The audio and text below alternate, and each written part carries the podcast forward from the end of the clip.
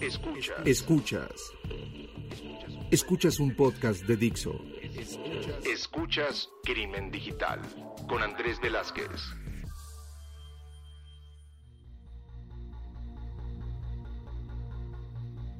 ¿Qué tal amigos? Bienvenidos a esto que es Crimen Digital, su podcast de ciberseguridad, delitos informáticos, todo lo que tiene que ver con el cibercrimen. Mi nombre es Andrés Velázquez. Me encuentran como arroba cibercrimen y encuentran, pues sí, este podcast en todas las redes sociales como eh, arroba crimen digital, ya sea en Facebook, en Twitter, en nuestra página, donde siempre estamos esperando que se comuniquen con nosotros para poder llegar a saber eh, qué les ha gustado, qué temas quieren que vayamos cubriendo.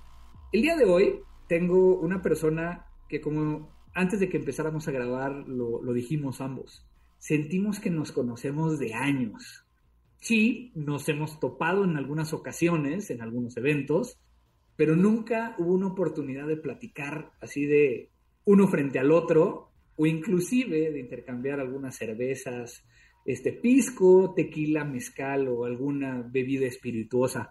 Y el día de hoy traigo a alguien que, que además de de identificar como todo una referencia en la región, alguien que creo que hemos hecho bastante buen clic en estas últimas sesiones que por otras razones que después les platicaré más adelante hemos podido llegar a platicar.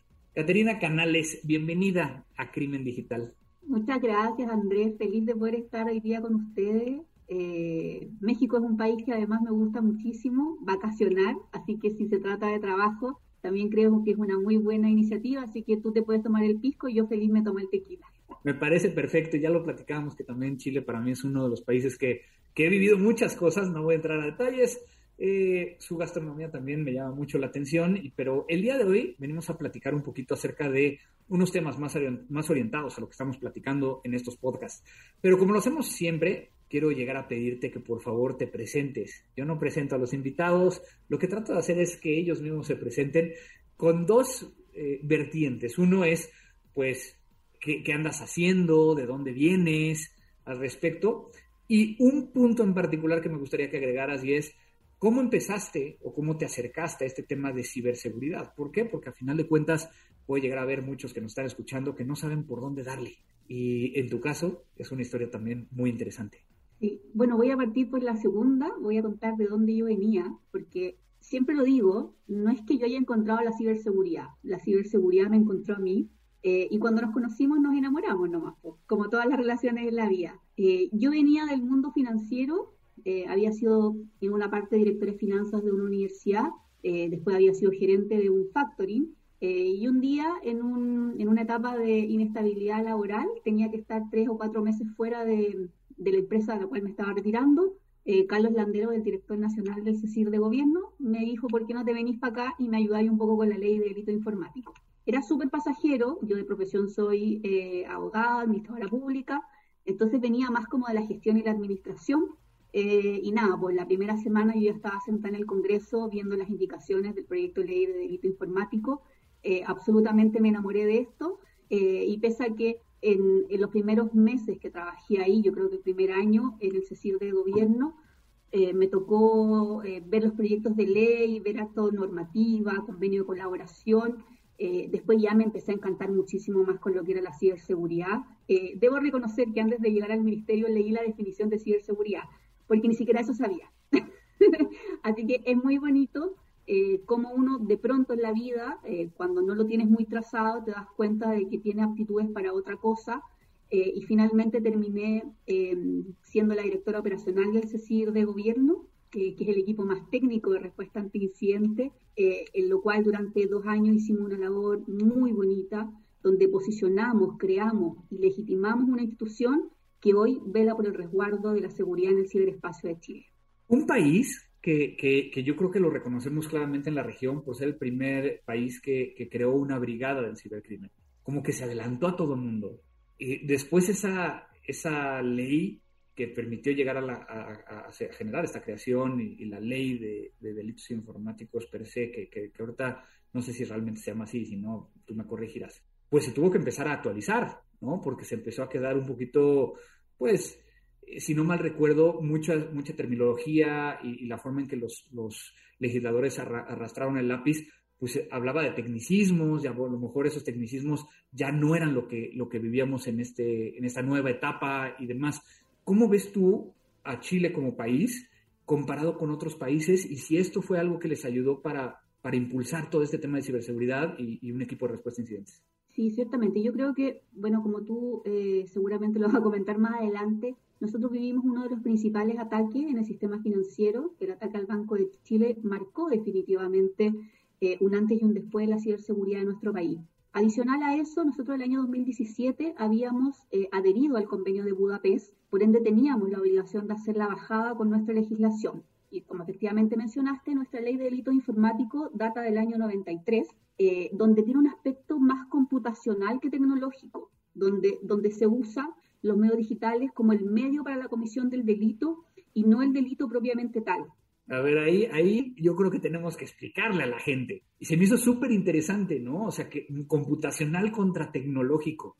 Muchos pensarían que es lo mismo. No, no, no es lo mismo y, después te das cuenta porque cuando uno usa, por ejemplo, un computador como un medio, por ejemplo, cuando yo almaceno pornografía infantil en mi computador, el computador es el medio, finalmente, donde almaceno, pero el objeto del delito finalmente es eh, la pornografía infantil. Entonces, ahí también eh, nuestra, nuestros cuatro artículos, porque la ley de delito informático eran cuatro artículos, eh, en general no, no satisfacen hoy día los tipos penales eh, a los cuales estamos acostumbrados, o sea, el fraude bancario, el mismo phishing, que es un tipo de fraude, no estaban contemplados, entonces tenías que ir mm, eh, necesariamente a la legislación tradicional, donde efectivamente no se adecúan los tipos penales a la persecución efectiva de los mismos. Entonces, por ende, eso, eso marca, es un proyecto de ley que eh, demoró harto en, en, la tramitación, sobre todo porque nos metimos con un tema que aprovecho de comentar lo que es el acceso ilícito eh, con referente a esta labor que efectúan los investigadores eh, que se denominan hacker. Entonces, eh, dentro o saliéndose de, las recomendaciones de Budapest, Chile se puso un poco más innovador y quiso contemplar esta figura como eximente responsabilidad penal. Entonces, ello con el objeto de justamente fomentar la investigación, la comunicación de vulnerabilidades eh, y que éstas pudiesen ser trabajadas finalmente de una manera muchísimo más colaborativa. Pero por otro lado está todo lo que uno eh, cuando, cuando se enfrenta como a este hacker ético es por qué yo tengo que dejar que un extraño entre a mi casa, tome fotografías y después me las esté exhibiendo justamente eh, para, para, mitigar o arreglar una vulnerabilidad. Entonces, Estuvimos harto tiempo entrampados hablando sobre eso. Finalmente la ley ya salió y está a puertas de que el presidente la firme, por ende, eh, en los próximos meses ya debiésemos tener una legislación actualizada, 100% eh, conteste con el convenio de Budapest. Esto también nos ayuda mucho en Latinoamérica porque en la mayor medida en que nosotros vamos adecuando nuestra legislación a este convenio, que es el primer convenio internacional sobre cibercriminalidad, por ende, nuestros tipos penales se van eh, homologando y la persecución es mucho más fácil en la medida que entendemos que estos delitos son transnacionales. Y es muy interesante, ¿no? Porque al final de cuentas, la diferencia entre un hacker, un cracker, puede llegar a estar nada más en la intención, pero al final de cuentas, ante muchas de las legislaciones que tenemos en América Latina, ambos serían una conducta típica antijurídica. Este, culpable y dolosa. Exactamente. Entonces, es, es, muy interesante porque al final de cuentas pues también vivimos en una ilegalidad o en una en un área gris, ¿no? Que no está tan legislada y que tendríamos que empezar a ver, ¿no? Obviamente, si, si Chile para, para mediados de, del año 2022 eh, logra hacer esto, pues yo creo que todo el mundo va a voltear a, tratar de copiarlo, ¿no? Y, tratar de generar una, una, base eh, al respecto. Ahora, creo que, creo que muchos de los países en América Latina han ido de un tema de, sí, nosotros tenemos un CERT o un CECIRT, y pues se creó porque pues nos pasó algo malo y algunas, algunas cosas que, nos pasaron malas se saben y otras no, pero pues como algo pasó, pues ahora sí como que llamó la atención del presidente, de la Cámara, diputados, senadores, para poder llegar a crear una estructura. Y es algo que, que, por lo menos a mí me cuesta mucho trabajo el entenderlo. ¿Por qué crees que los, los países no crean un CECIRT o un CERT simplemente de, de ver lo que le pasa a sus vecinos? Creo que en, primer lugar porque hay un desconocimiento. Eh, cuando uno habla de, de hecho, basta con que uno busque la palabra CECIR eh, en Google y creo que aparece decir de Chile eh, y algún otro más. Entonces, el posicionamiento nacional de los equipos de respuesta creo que es un, un trabajo que todavía no estamos haciendo. O sea, en muchos países es una unidad muy técnica que se dedica más que nada a la recepción de información, más que a generar el valor agregado que hace que el posicionamiento nacional de un equipo de respuesta tenga relevancia. Seamos claros, lo que, lo que hacen en muchos de los casos es traducir lo que te llega de otros países y reenviarlo. Bueno, pero, pero yo creo que todos partimos así. Yo también tengo que reconocer que en Chile también partimos viendo las alertas que hacía CISA, eh, que nos mandaba el Homeland Security, que nos mandaba el, el FIR, etcétera. Eh, y al principio incluso cometíamos el error de publicarlas en inglés nadie nos daba like. Después nos dimos cuenta que había que traducirlas y ahí ya empezaron a llegar los likes. Pero al principio, cuando uno arma un equipo de respuesta, a veces no tienes los recursos necesarios, y con recursos no hablo de recursos económicos, sino que los recursos técnicos, los especialistas, y alguien que comunicacionalmente arme esos productos. Si finalmente esto es, como yo siempre lo digo, eh, yo tengo que ver que un equipo de respuesta tiene un posicionamiento como que fuese una institución o una empresa que vela por el resguardo, obviamente, de la ciberseguridad y ser la primera línea de protección, pero también tiene que venderse o vender sus servicios a los clientes. En este fondo eh, hay, hay, que determinar si, si, van a ser son instituciones de gobierno, si van a ser públicos privadas, estratégicas, etcétera. Pero tú tienes que tener una gama de productos y esos productos se van construyendo primero sobre la experiencia y segundo ciertamente sobre tener equipos que también son multidisciplinarios.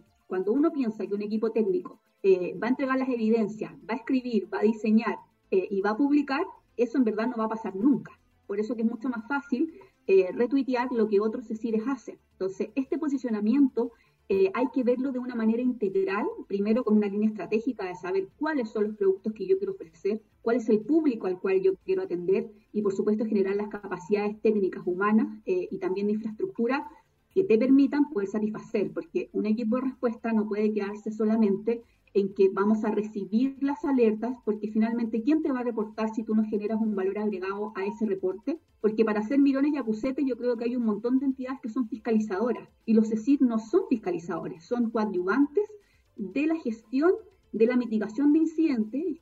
Hoy día ya cuando hablamos de un CECID un poco más maduro, también trabajan fuertemente con la prevención. Y esa prevención nace desde la educación, la concientización eh, y bien obviamente sobre la capacitación que uno hace de los usuarios de los sistemas. Y, hace rato te interrumpí, pero, pero dijiste la palabra estrategia. Y creo que muchos de los, los CERTs o los CECIRTs se les olvida la parte estratégica o no tienen las facultades estratégicas, porque esa es otra. Debido a que están dentro de, una, de, un, ente gubernamental, pues a lo mejor no tienen esas facultades, no tienen ese, esa facilidad de poder llegar a, a entrar en ese mundo estratégico. Sí, yo ahí difiero un poco y siempre comento esta experiencia con el resto de nuestros eh, compañeros o símiles de la región. El CECIR de Gobierno de Chile eh, no tenía ni tanto presupuesto, eh, ni tampoco tenía unas facultades o potestades dadas. De hecho, nosotros creo que hace dos años y medio logramos ser un departamento dentro de una división. O sea, algo súper chico, pero así todo, creo que el posicionamiento nacional, cuando uno lo trabaja desde la estrategia, te permite que sin tener legislación, sin tener tantos recursos y sin tener la obligación de reportar, se vaya creando este modelo virtuoso. Y este modelo virtuoso nace desde que yo me preocupo y me pongo al lado de alguien o me pongo a disposición de un tercero que ha sufrido un incidente informático y soy capaz de ayudarlo, pero no por el hecho de que me reporte, sino que por el hecho de estar dentro de la gestión de crisis de un incidente de ciberseguridad que es experiencia para los equipos de respuesta. Cuando tú logras generar este modelo de confianza que es muy virtuoso, la notificación de los incidentes llega solo. Finalmente, cada vez que alguien piensa en un incidente de ciberseguridad que pasa en Chile, inmediatamente en las redes sociales dicen qué dice CECIR de gobierno. Cuando ya lograste legitimar tu institución en la medida de que otros te reconozcan, como la autoridad en el tema, no necesitas tener un papel, un decreto eh, o alguna ordenanza que diga que estas son tus facultades. Creo que las facultades también se pueden ir construyendo en la medida en que generamos estratégicamente una relación basada, obviamente, en la confianza con aquellas personas que queremos que nosotros eh, llegue nuestro trabajo. Entonces, pasemos de, la parte que te tocó vivir y que, y que lo hiciste de una forma eh, muy interesante, que prácticamente todos volteamos a ver el, el, el, CECIRT este, en Chile, eh, o CECIRT CL, ¿no? Este, eh, como tal, a esta dualidad, ¿no? Ahora estás, ahora estás del lado privado. Ahora sí. Y en alguna, en alguna ocasión platicamos tú y yo el tema de, bueno, es que las relaciones, ¿no? Es, es de las cosas más importantes. Pero creo que, creo que hay, hay una gran preocupación, hay un eh, momento donde, donde todos nos quedamos pensando, ¿no? Pues sí, mucha gente de los que nos está escuchando en este momento vienen de iniciativa privada, también tenemos de, de gobierno, pero, pero entonces, ¿cómo ayudamos? Porque a final de cuentas todos deberíamos de estar viendo hacia el mismo lugar. Y el mismo lugar tiene que ver con, pues, poder llegar a prevenir este tipo de ataques, el poder llegar a tener información que nos permita llegar no solo a prevenir, sino a identificar de una forma eh, ágil, pero que también eso conlleva de cómo logramos intercambiar información con, esta confianza que, tanto has repetido eh, en estas últimas frases. ¿Qué es lo que estamos haciendo mal? Porque muchas veces la iniciativa privada no voltea a ver estos, estos estos seres. Mira, no lo volteé a ver básicamente porque cuando yo no veo que la cabeza está bien posicionada, por eso te digo que es una estrategia de posicionamiento nacional, difícilmente voy a poder vincularme con, con terceros. Primero porque no voy a tener las herramientas, porque no voy a tener la confianza, porque a nadie le gusta notificar un incidente. O sea, seamos súper claros. Ojalá cuando nos pase algo, ni siquiera nuestro jefe se entere.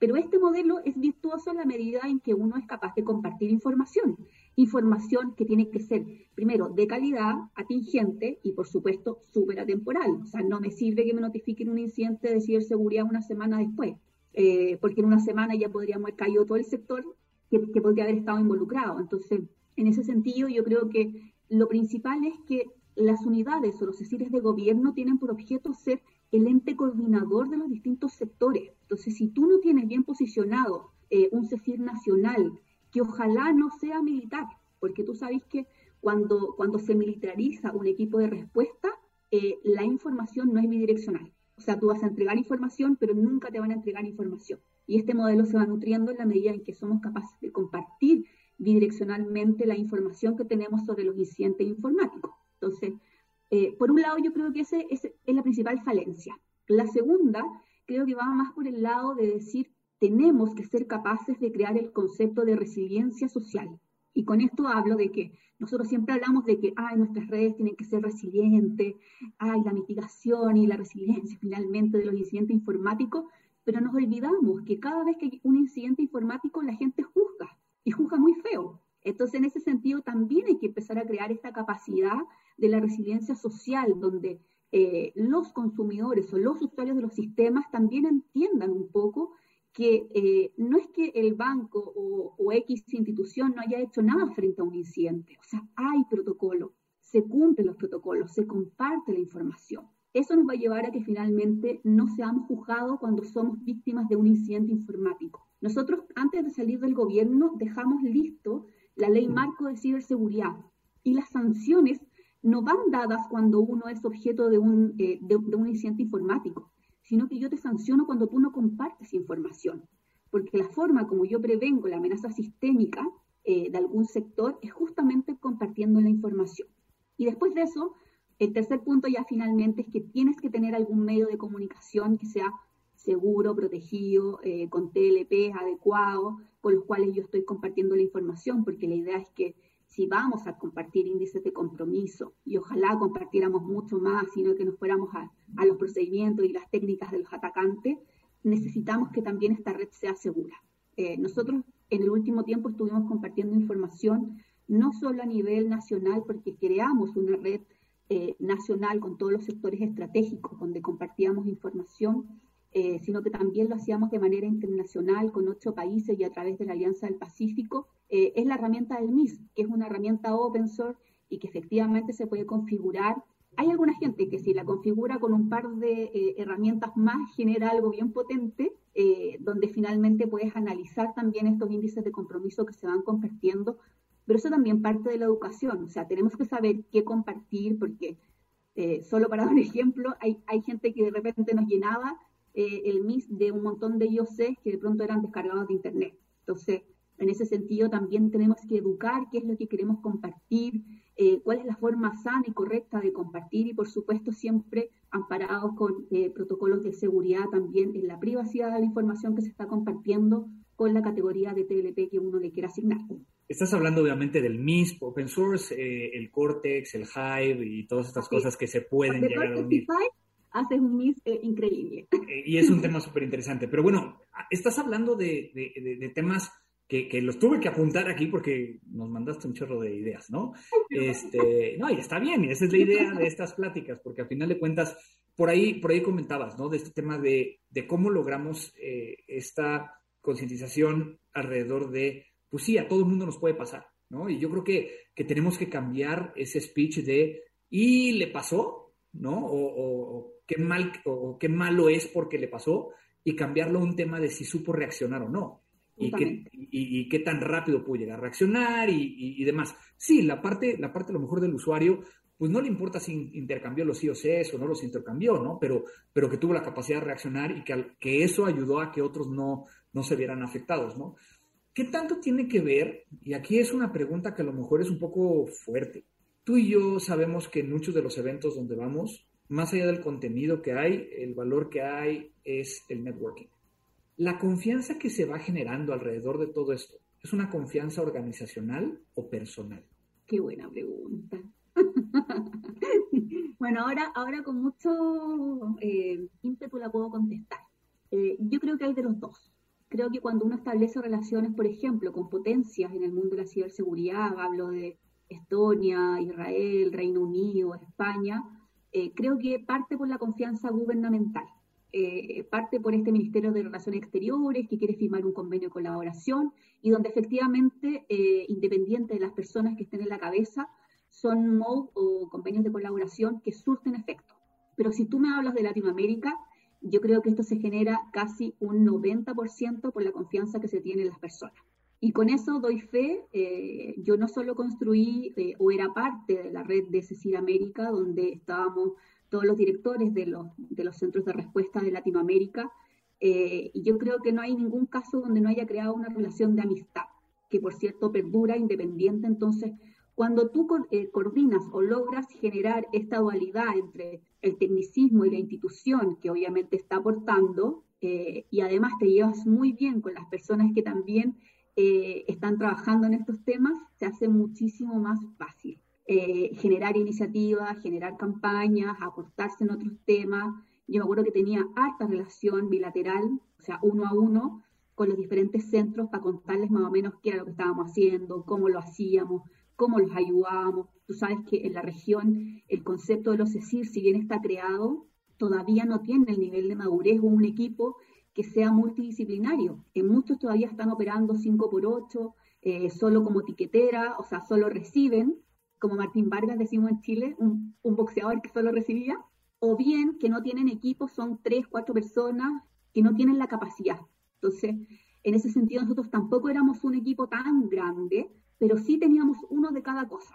Y a nivel normativo, yo creo que también hicimos un muy buen trabajo porque sacamos la ley de delito informático, la ley marco de ciberseguridad, trabajamos en la política nacional de ciberseguridad, pero algo que es muy valorable también dentro de Latinoamérica, trabajamos en las normativas sectoriales de los sectores regulados, que son quienes manejan la gran parte de la infraestructura crítica de nuestro país. Entonces, eso nos llevó a que no solo el sector bancario en Chile fuera regulado en materia de ciberseguridad, sino que también los casinos de juego, las superintendencias de, eh, de seguridad social, todas las empresas de telecomunicaciones, y eso fue una labor, en verdad, uno a uno con cada una de las superintendencias que quisieron adherirse a este programa. Entonces, también cuando uno tiene buena estrategia, confianza y una credibilidad, es fácil llegar.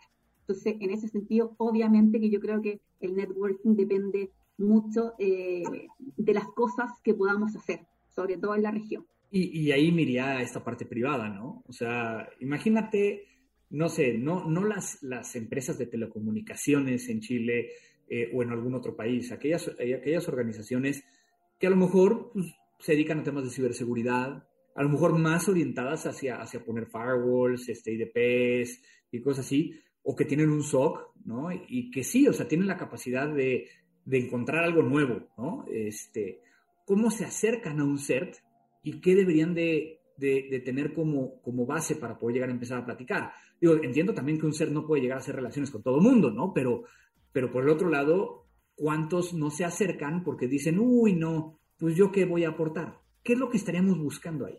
Sí, mira, en ese sentido yo, em, cuando establecimos la estrategia de con quién nos íbamos a vincular, eh, dejamos fuera las empresas que prestaban el mismo servicio que nosotros. Entonces, por ejemplo, si alguien tenía un SOC, me veía más como competencia, porque yo era un SOC gratuito para muchas empresas que a lo mejor ellos podrían haber tenido nichos de negocio. Entonces, eh, en general, yo creo que sí aportaban harto los grandes fabricantes, que nos ayudaban siempre con, con expertos, con charlas, con capacitación, sobre todo porque Piensa que nosotros teníamos una red muy grande de encargados de ciberseguridad de todas las instituciones de gobierno. Entonces eran 258 aproximadamente y necesitábamos estarlos capacitando permanentemente. Entonces, la vinculación, eh, nosotros firmamos más de 66 convenios de colaboración que abarcaban como 404 empresas, eh, pero con marcas teníamos, por ejemplo, con 8, 9, con las más grandes. Eh, y entonces, en ese sentido, obviamente que siempre existe el canal de ayuda para que estas empresas puedan entrar a tener relaciones con los CECIR. Cuando uno ve, por ejemplo, la buena experiencia que tiene República Dominicana, hay un montón de empresas que colaboran justamente para que ellos hagan su función. Entonces, espacio hay. Yo creo que hay espacio para que cualquier tipo de empresas, tanto de servicios como aquellas que efectivamente les gustaría conocer este tipo de modelos, pueda generar eh, esta vinculación positiva con un, con un CECIR o con un eh, ser eh, dentro de la región. Porque al final de cuentas están ávidos de información, o sea, o no tanto. No, o sea, lo que pasa es que hay dos cosas. Uno siempre quiere tener muchas fuentes de información y para eso los feeds son muy valiosos, pero otra cosa es tener la capacidad de procesar toda esa información, que también nos genera, porque piensa que cuando uno recibe, no sé, un montón de IOC en el MIS, tiene que haber alguien que esté ahí también 24/7 eh, analizándolo. Entonces, mientras más fuentes de información tú tengas, más, necesidad de almacenamiento primero vas a tener que tener y de correlación. Entonces, cuando uno piensa que la herramienta del cualquier 100 que nosotros podamos tener son súper efectivas justamente para ayudarnos a esto, eh, hay una parte, como en todas las estrategias de intelligence, que necesitas que algún factor humano esté analizando toda la información que se está eh, obteniendo. Muchas veces tenemos feeds que están súper mega repetidos, entonces si no tenemos la posibilidad de poder correlacionarlos, eh, efectivamente no van a ser tan atingentes las fuentes de información que podamos tener. Y hoy día las grandes empresas están compartiendo harta información, pero siempre vamos a necesitar la capacidad de cómputo o almacenamiento eh, y bien, obviamente, de eh, correlacionar la información para poder sacar todo lo que sea más positivo dentro de esas fuentes que estamos analizando. Y es muy interesante porque a final de cuentas, como región, nos enfrentamos a los mismos problemas. O sea, no, estos vectores de ataque, eh, los grupos que están detrás de estos vectores, pues no les importa si es Chile, si es México, si es Argentina, si es Colombia pues ellos lo que están buscando es, ver cómo obtienen el, mayor beneficio. Y como lo he platicado en otras ocasiones, hay tres elementos ¿no? que, están alrededor de todo esto, que es la motivación, que es un una motivación completamente económica en la mayor parte de los casos. Por otro lado es el medio, que sabemos que el medio pues está ahí, es el Internet que, todos consumimos y que lo único que nosotros podemos llegar a hacer es tratar de, de controlar la parte de la oportunidad, no darles oportunidad a, ¿no? Y es, y es ahí donde, donde muchas veces creo que las organizaciones no entienden en el valor que una organización como un CECIRT o un SER les puede llegar a dar. Llegan estas alertas y no saben ni siquiera qué hacer. Entonces, una organización que te busca para, dar consultoría y, hablar de estos temas, ¿qué debería estar pensando cuando llegan estos, estos indicadores de compromiso? O sea, lo primero es que efectivamente tú tienes toda la razón. Yo creo que esto parte desde la cabeza nuestras autoridades y en gran parte de Latinoamérica pasa principalmente porque no son nativos digitales. Entonces siempre tenemos eh, autoridades que yo creo que en Chile nos pasó ahora que recién tenemos un promedio más o menos como de ministros de 40 años, pero históricamente siempre ha sido sobre 50 años, o sea, por ende no son nativos digitales y los temas de las tecnologías todavía no lo tienen tan afianzado, como sí pasa, por ejemplo, en los sectores de defensa, que ya más o menos hace rato que se está hablando del tema, eh, y hoy día ya con Ucrania se nos materializa aún más como este, este miedo, esta preocupación que tenemos que tener. Entonces, en ese sentido, obviamente, cuando uno habla de la estrategia, la estrategia parte por la cabeza, por entender los fenómenos eh, que involucran la ciberseguridad propiamente tal, correlacionada con los delitos informáticos, y por ende necesariamente cuando ya parte de la cabeza, y esto lo hablo en cualquier tipo de organización, no solo gobierno, o sea, también nos pasa con los directorios de las empresas eh, o de las altas gerencias, obviamente también de las empresas. O sea, siempre eh, el TI como que ha sido poco comprendido, como que habla en un idioma que hoy día es muy difícil eh, que exista este nexo. Por eso es que nosotros apuntamos harto a humanizar la ciberseguridad. A mí me encanta este concepto porque hace que finalmente hagamos el puente entre el OTI y la estrategia de ciberseguridad que es tan efectiva. Entonces, cuando uno habla de que, qué es lo que yo tengo que hacer, claro, efectivamente tienes que crear las capacidades de que exista dentro de los equipos de respuesta eh, algún modelo que te permita generar, primero, entender qué es lo que están compartiendo y segundo, cuál es el protocolo de actuación que yo tengo que implementar. Cuando uno habla de los planes de respuesta ante incidente o los planes de gestión de crisis, yo creo que es la parte fundamental por la que parten las instituciones, así como nosotros partimos cuando hablábamos de seguridad de la información, de tener políticas de seguridad de la información. Lo mismo pasa en ciberseguridad. Nosotros tenemos que tener las políticas que sean necesarias saber cómo vamos a actuar y sobre todo tomando en consideración el factor de que los equipos de respuesta, no solo en Chile, sino que en toda la región, tienen una gran movilidad, porque hoy día los profesionales que se están dedicando a estas áreas son altamente demandados y altamente tentados también por otras empresas. Entonces, en la medida en que no tenemos protocolos de actuación, eh, se nos va a hacer mucho más difícil esta vuelta cada vez que el equipo vaya cambiando, rotando. La estabilidad de alguien que está en un SOC, ya sea nivel 1, 2 o 3, eh, es alta, o sea, no están en los cargos más de un año. Por ende, necesariamente hay que hacer la tarea antes de ejecutar eh, algún programa donde, podamos establecer eh, este modelo de respuesta ante incidente. Cuando yo tengo claro cuál es el modelo, finalmente también se aclara cuál es la forma en que voy a actuar y por lo demás la forma en que se espera que yo actúe. Y si además a eso le sumo que tengo alguna contraparte que es técnica, pero a la vez es capaz de humanizar la ciberseguridad, la autoridad también va a entender qué es lo que está pasando. La autoridad, eh, director, gerente eh, o bien la plana mayor de algún gobierno. Acabas de platicar acerca de humanizar la ciberseguridad. Me encanta ese tema. De hecho, sé que traes por ahí una iniciativa muy padre que se llama Unidos por la Ciberseguridad. ¿Por qué no nos compartes un poquito de, de esto para todos los que nos están escuchando? Ay, me encanta. Unidos por la Ciberseguridad eh, es un producto que nace desde la colaboración, desde la confianza, desde la amistad generada eh, en todos estos años. Hoy día ya contamos con 13 países en Latinoamérica que desde su perspectiva y desde la experiencia personal de los países comparten una radiografía o una parte de la radiografía eh, que nos hace finalmente saber que estas preocupaciones, como tú los decías, no están pasando en todos los países con algunas variantes justamente, pero es necesario conocer la experiencia.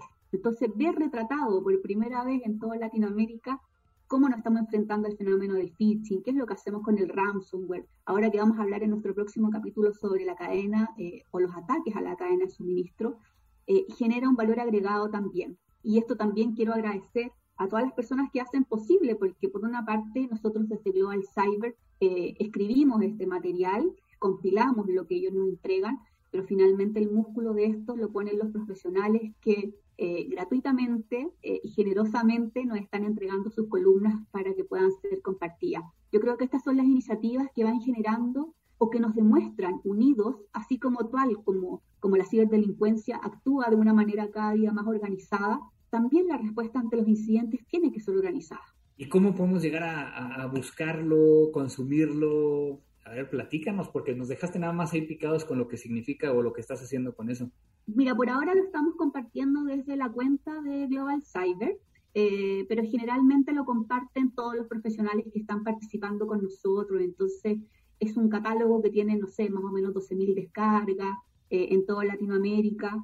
Y lo bonito de esto es que eh, se va haciendo viral en la medida en que la gente lo va compartiendo como no es un producto que hoy día sea pagado que tenga publicidad, ni mucho menos, eh, van haciendo desde la sola colaboración y está siendo compartido solo por los profesionales que participan. Eh, y obviamente hemos tenido muy buenos comentarios por, por esta iniciativa tan bonita, así que pensaba hacerlo por un par de meses, pero ya ahora lo voy a hacer de manera permanente, así que seguiremos distribuyéndolo, esta radiografía que nos muestra finalmente que estamos todos en lo mismo, pero también nos demuestra las ganas que tenemos de seguir compartiendo, de seguir colaborando y por supuesto de trabajar todos unidos por un ciberespacio que sea más libre, abierto, seguro y resiliente. Y Caterina ya me, invitó, así es que sí, este, ya estamos tratando de ver las fechas y todo para poder llegar a participar, así es que también me van a estar leyendo por ahí, eh, así que les invito a que, a que lo sigan. Pero bueno, Caterina, muchísimas gracias por estar en Crimen Digital. Si alguien quiere llegar a contactarte, preguntarte algo directamente, ¿cómo lo puede llegar a hacer?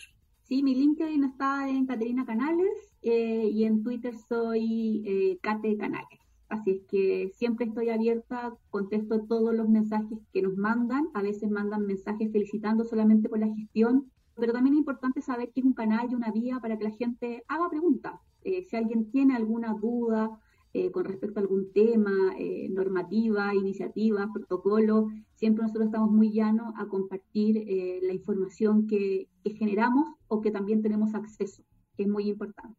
Pues muchísimas gracias por tu tiempo, muchas gracias por, por esta charla tan amena, tan clara alrededor de, pues dónde estamos parados, ¿no? Y qué es lo que tenemos que hacer. Todos esos que nos están escuchando, todos esas, me refiero a esas empresas, eh, o todos ustedes que nos están escuchando, pues sí, creo que también hay que ponernos a pensar alrededor de qué es lo que deberíamos de hacer como personas, como organizaciones, para poder llegar a integrarnos a este ecosistema que sí está formado no solo por los CSIRS, por los CERTs, sino por cada una de las empresas que tienen que hacer de este mundo cada vez un mundo más ciberseguro. Así como en el tema de la pandemia hablamos de esta, pues, inmunidad de rebaño, creo que todos tenemos que trabajar en una inmunidad de rebaño de ciberseguridad. Gracias, Caterina. Muchas gracias, Andrés, y mucho éxito en todos los programas que vengan. Me encanta esta, esta iniciativa. Estas cosas también marcan la diferencia. Así es que te aplaudo, eh, no solo te admiro profesionalmente, sino que también eh, eres una gran persona y, nada, solo felicitarte por este espacio, por lo ameno que es eh, y que vengan muchos más nomás. Muchísimas gracias, muchísimas gracias. Y qué bueno que terminaste con el po que nos faltaba de este acento chileno. Este, y, cierra muy bien toda esta conversación. Sabes que igualmente reconozco tu profesionalismo y, también una gran persona que nos puede acompañar el día de hoy en Crimen Digital. Pues me quedo hasta aquí con esta plática súper interesante, esta charla. Mándenos sus comunicaciones a nuestras redes sociales como Crimen Digital. Gracias a Vero, a Dixon, nuestra casa, donde pueden llegar a encontrar todos nuestros episodios. Ya más de 10 años, ciento y tantos eh, episodios que tenemos eh, publicados vayan revisándolos, regresen algunos a ver qué, qué, estábamos diciendo en algunas otras épocas de, este podcast. Y pues no me queda más que despedirme, agradecerle a todos ustedes que nos están escuchando. Esto fue Crimen Digital. Crimen Digital.